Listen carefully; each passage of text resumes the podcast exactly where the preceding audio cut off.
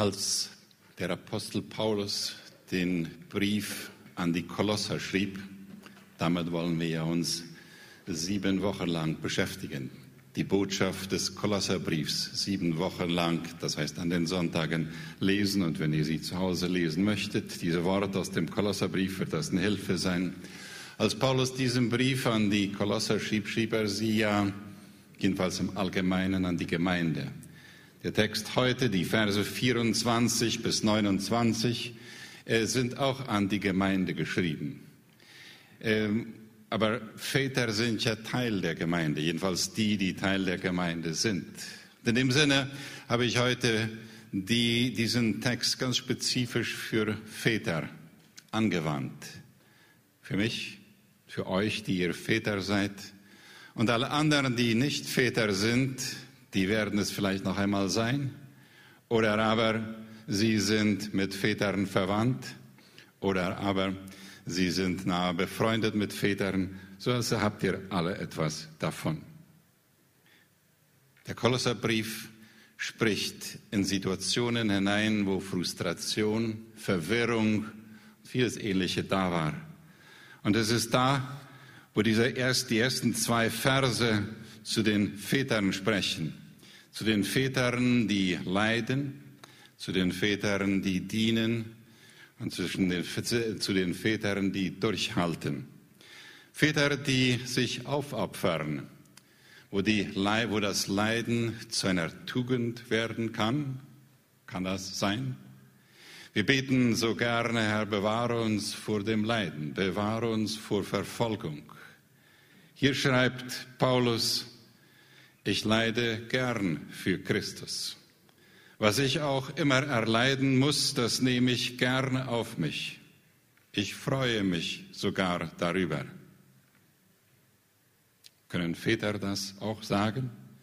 Das Maß der Leiden, das ich für Christus auf mich nehmen muss, deshalb weil ich Christus nachfolge, deshalb weil ich so lebe, wie Christus es möchte, deshalb dass ich von Christus spreche das Maß der Leiden, das ich für Christus auf mich nehmen muss, ist noch nicht voll. Ich leide für seinen Leib, für seine Gemeinde. Gott hat mir das aufgetragen, seiner Gemeinde zu dienen und euch seine Botschaft ohne, Abstrich, ohne Abstriche zu verkünden. Das sind die ersten zwei Verse. Väter, die sich aufopfern. So oft, wenn ich mit Vätern spreche, sprechen sie über ihre Arbeit. Ihre Arbeit, die ja auch dazu dient, dass sie Geld verdienen. Und wenn sie Überstunden machen, ist ja das nicht in erster Linie, weil ihnen das Spaß macht, sondern weil sie sich aufopfern.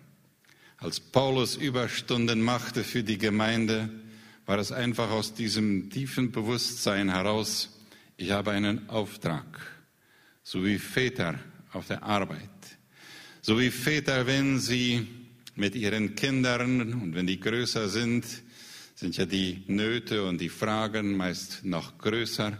Wenn sie mit ihren Kindern manchmal Dinge nicht verstehen und wenn sie sich trotzdem aufopfern, wenn sie Zeit nehmen, Zeit machen, wenn Sie, wie dieses wunderbare Lied hier von der Väter-Kindergruppe so sagte, äh, Nägel einschlagen. Vorgestern haben drei unserer Töchter und wir zusammen in unserer neuen Wohnung Schrauben eingeschraubt für Bilder und ähnliches. Und dann erinnerte sich Renate daran, wie wir das schon sehr lange Zeit zurückgemacht haben. Vielleicht haben Sie sich auch manchmal auf den Daumen geschlagen, vielleicht auch auf meinem, da da meinem Daumen, ich weiß das nicht mehr.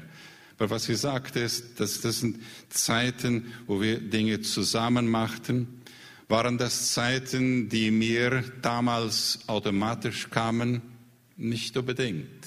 Ich musste ganz bewusst Zeit machen, Zeit nehmen, ohne zu stehlen, Zeit gestalten mit Kindern, wenn die Umfragen in manchen entwickelten, sogenannten entwickelten Ländern sagen, dass die Durchschnittszeit, die Väter mit ihren Kindern pro Tag verbringen, etwa vier Minuten ist, dann ist das ein Zeichen dafür, dass manche Väter mehr opfern sollten.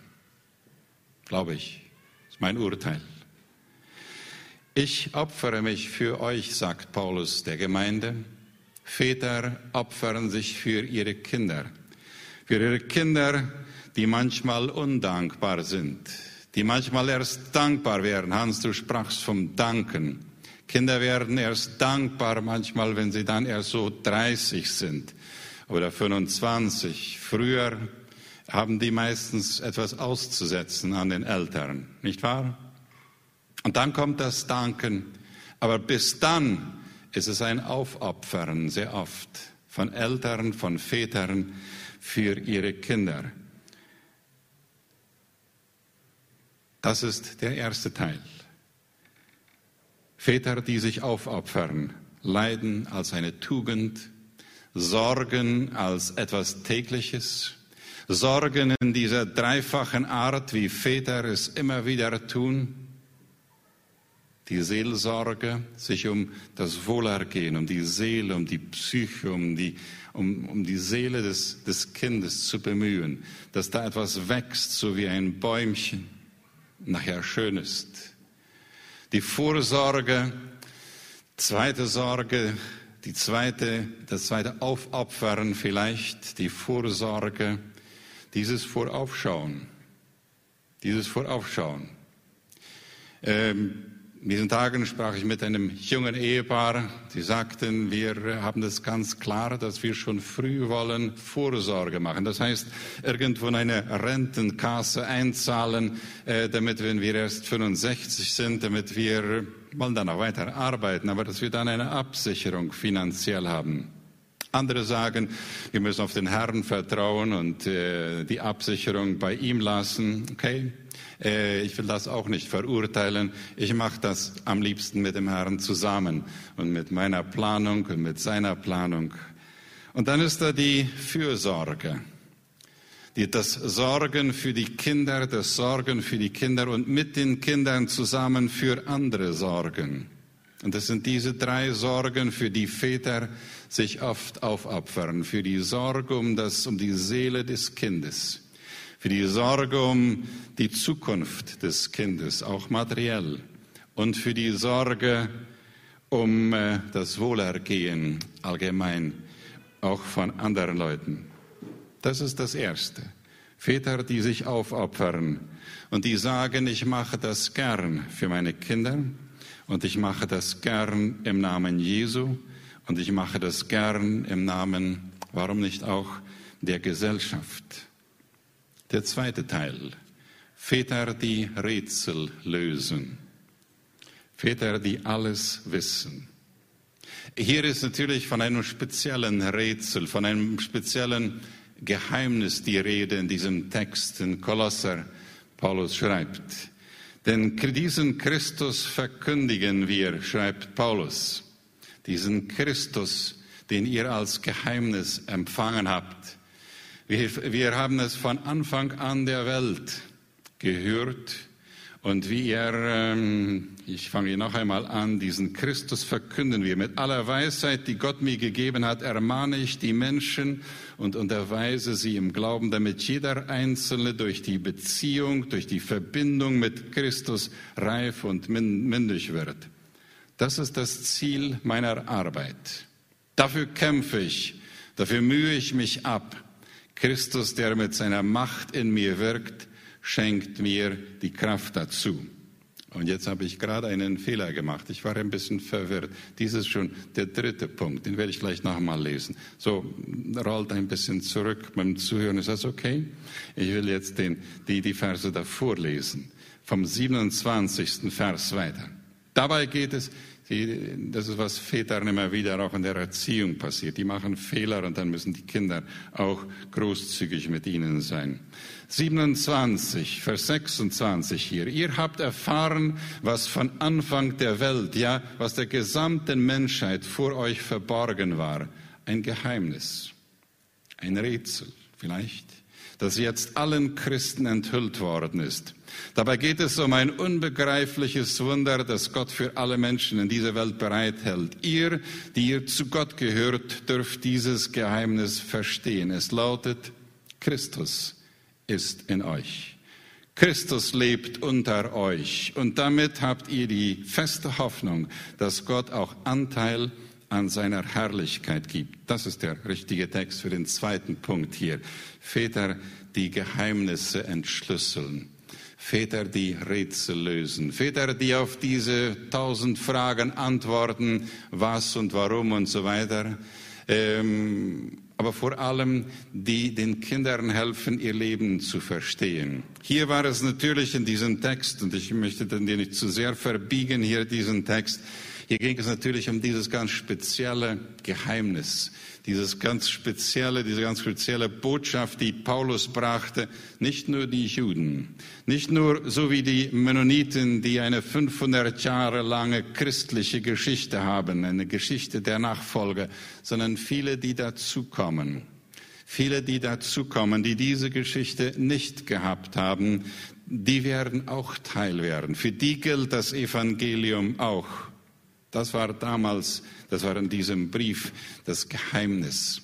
Und er braucht hier das Wort Geheimnis. Das Geheimnis, das Paulus hier lüftet. Das Geheimnis, von dem Paulus hier spricht, das er hier erklärt. Christus in euch. Und das sagt er nicht zu denen, die in der Kirche waren, schon ihr Leben lang, sondern die draußen waren, die dazu kamen, die hinzugekommen waren. Christus ist unter euch. Christus ist in euch. Christus möchte unter euch wohnen. Das ist ein Geheimnis und das für alle Menschen. Wie sagte Hannes das? Äh, mit diesen allen Menschen und mit denen, die dazukommen. Du sprachst ja auch schon davon. Christus unter euch. Ich musste da unwillkürlich wieder an die Geschichte denken, die ich schon wiederholt erzählt habe, die mich jedes Mal neu begeistert, wenn ich sie lese wenn ich sie höre, wenn ich sie weiter sage. Diese Geschichte von dem äh, Kloster, von dem Abt, das ist der Leiter eines Klosters, der sehr frustriert war. Keine neuen kamen mehr dazu, nur alte Gesichter. Leute, Mönche, die sich durch die Klostergänge zogen und schlürften und die mutlos waren. Und der Abt hat gebetet und gedacht und gebetet. Wie kann neues Leben entstehen?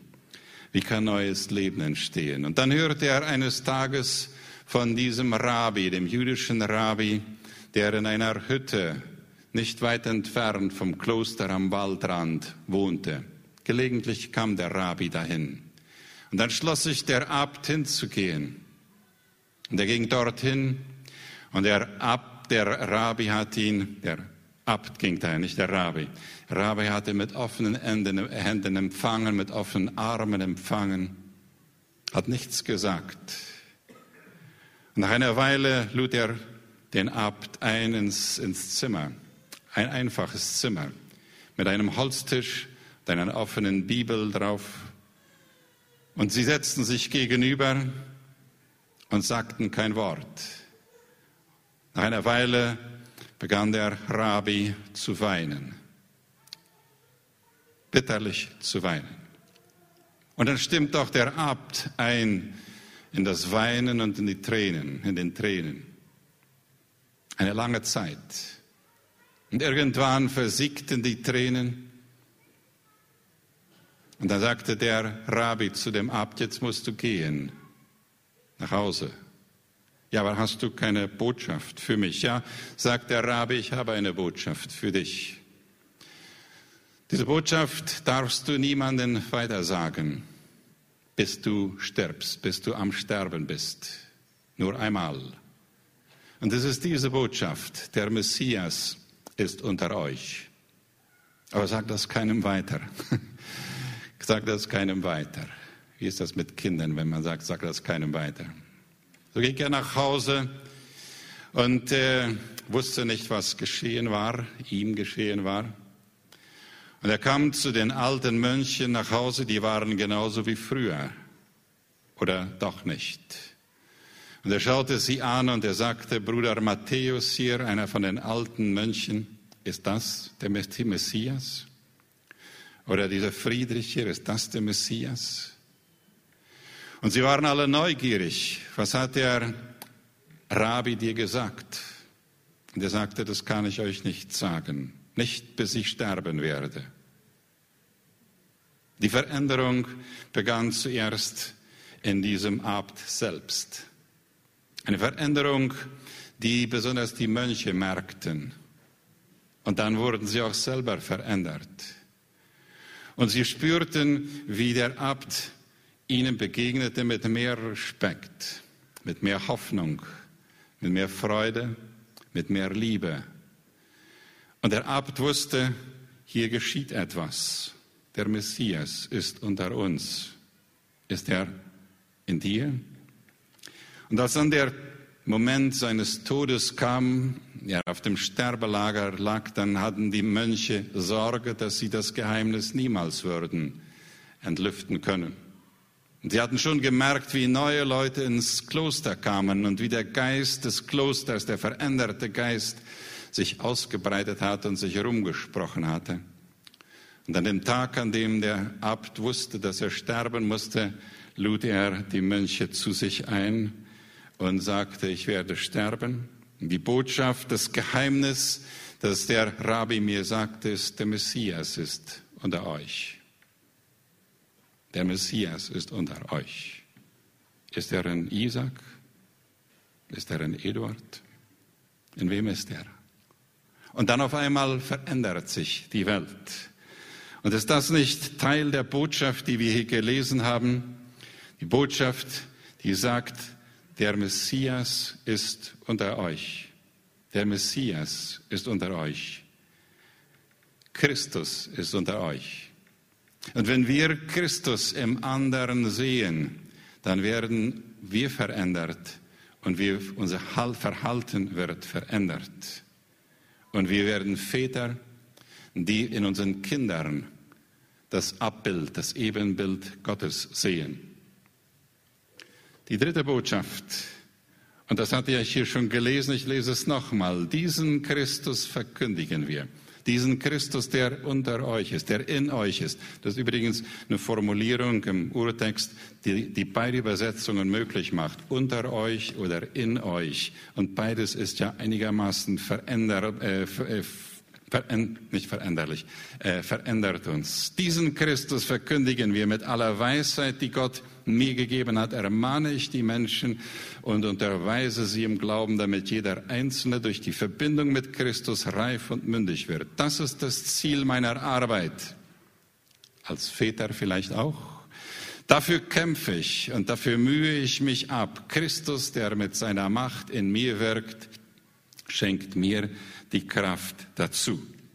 Das ist die Reife, die Jesus sich wünscht. Das ist die Reife, von der Gott sich wünscht. Menschen, die reif im Glauben sind. Das ist das Ziel seiner Arbeit. Vor einigen Wochen haben Rainer und Renate, unsere Kinder, hier eine Predigt, einen Vortrag oder wie immer wir das nennen, gebracht, das viel Aufsehen erregt hat. Sie haben aus ihrem Leben erzählt, von ihrer Ehe, von ihren Kämpfen, ich glaube, ich habe es schon dann zwei Wochen später gesagt und sage das heute nochmal. Damals dachte ich, äh, als Sie das alles erzählten, warum haben die uns nicht nach Rast gefragt? Wir hatten doch so viele Antworten für Sie, nicht wahr? Wir hatten auch so viele Antworten. Und als wir dann weiter darüber nachdachten und als ich auch diesen Text hier las, dann auf einmal stellte ich fest, dass ja das eigentlich kontraproduktiv gewesen wäre. Dass ja das eigentlich das gewesen wäre, was wir nicht wollten, was wir als Eltern, Marlene und ich wollten, was ich als Vater wollte, ist, dass die Kinder uns nicht mehr brauchen. Ich sage das mit Vorbehalt. Ich freue mich immer noch, wenn die mich brauchen. Aber dass sie uns nicht mehr brauchen. Das heißt, dass sie erwachsen sind, dass sie selber entscheiden, wo sie Hilfe bekommen und dass sie diese Hilfe finden und dass sie diesen, diese Arbeitsbereiche finden und dass sie diese Gabenentwicklungen finden und dass sie mit ihrer Kindererziehung ohne uns gut fertig werden. Das ist Reife. Genauso im Glauben. Genauso, und das meinte ja Paulus hier, genauso auch als Nachfolger Jesu. Nachfolger Jesu, und das erleben wir besonders in dieser Pandemiezeit so oft, dass Menschen anfangen, manche anfangen und manche machen es weiter, einfach Christ sein, ohne etwas vorgesagt zu bekommen. Diakone sind, ohne dass sie von irgendjemandem vorgesagt bekommen, was Diakone tun, weil sie sehen die Not. Oder sie sehen, können auch nicht, nicht Diakone sein. Das ist die Reife, die die Eltern nicht mehr braucht. Jedenfalls nicht in dem Sinne wie früher. Und in diesem Sinne sind es die Väter, die durchhalten. Die durchhalten in der Verkündigung, im Unterrichten, die durchhalten, bis die Kinder von zu Hause gehen, bis Leute aus der Gemeinde anderswo hingehen. Wir sehen immer wieder diese Verbindung, nicht wahr? Diese, die Leute, die durchhalten, indem sie andere ermahnen, im Glauben unterrichten, damit jeder Einzelne durch die Verbindung mit Christus vollkommen wird. Vollkommen? Geht das? Vollkommen? Wir haben im Kolosserbrief noch mehrere Male dieses Wort. Wir haben auch bei Jesus dieses Wort, der sagt, ihr sollt vollkommen sein, so wie euer Vater im Himmel vollkommen ist. Dasselbe Wort. Nein, perfekt im Sinne, dass wir keine Fehler machen, natürlich nicht. Aber in dem Sinne, dass wir Gott ebenbildlich werden. In der Art und Weise, wie Gott arbeitet, arbeiten wir und wir lehren es unsere Kinder. In dem Sinne, dass Gott vergibt, vergeben wir. In dem Sinne, wie Gott kommuniziert und mit uns redet, reden wir mit unseren Kindern und mit unserer Familie und so weiter. Ich spreche heute besonders über die Väter in dem Sinne, wie Gott schöpferisch ist, schafft und schöpferisch äh, etwas, etwas arbeitet, machen auch wir es. Und in dem Sinne, wie Gott und Jesus und der Heilige Geist Menschen bevollmächtigt, so machen wir unsere Kinder zu vollmächtigen Menschen. Dann werden, wir, werden sie reif. Dann haben Väter, die sich aufopfern, und die zu Vätern geworden sind, die den Kindern immer wieder Rätsel lösen, den Schlüssel fürs Leben geben, damit sie leben können. Dass sie Väter sind, die immer wieder durchhalten, trotz allem, in allem, mit der Hilfe Gottes. Das ist Väter nach Gottes Vorbild. Väter, die sich aufopfern, Väter, die dienen, und Väter, die durchhalten. Das ist der Text, das ist die Botschaft zum Vatertag heute. Darin wird Gott Väter segnen und dann werden die anderen es merken, dass Väter Segensbringer sind. In Jesu Namen. Wenn wir jetzt zum Schluss beten werden und segnen, dann bitte ich nachher, dass die Eltern von den Kindern und mit den Kindern, die gesegnet wurden, hier nach vorne kommen, nachher, wenn die anderen rausgehen. Äh, wir wollen hier noch eine Fotos machen. Das war so mit ihnen abgesprochen. Das wollten wir draußen machen, aber Leute sagen, es ist zu kalt draußen. Äh, so, komm, machen wir das hier vorne. Ist das okay? Gleich nachdem ich gebetet habe. Gebetet für diese Väter, die sich aufopfern. Väter, die Geheimnisse entdecken und entschlüsseln mit den Kindern zusammen und Väter, die durchhalten zur Ehre Gottes. Bitte steht auf zum Beten mit mir. Himmlischer Vater, du bist der, der Väter gewollt hat. Du bist selbst der liebende Vater. Und als solcher Vater möchtest du uns segnen. Und daher sprechen wir diese Worte des Segens heute über alle Väter, die Familien und alle übrigen, aber vor allem heute für die Väter. Der Herr segne euch und behüte euch. Der Herr gebe euch seinen Segen. Der Herr gebe euch seine Weisheit.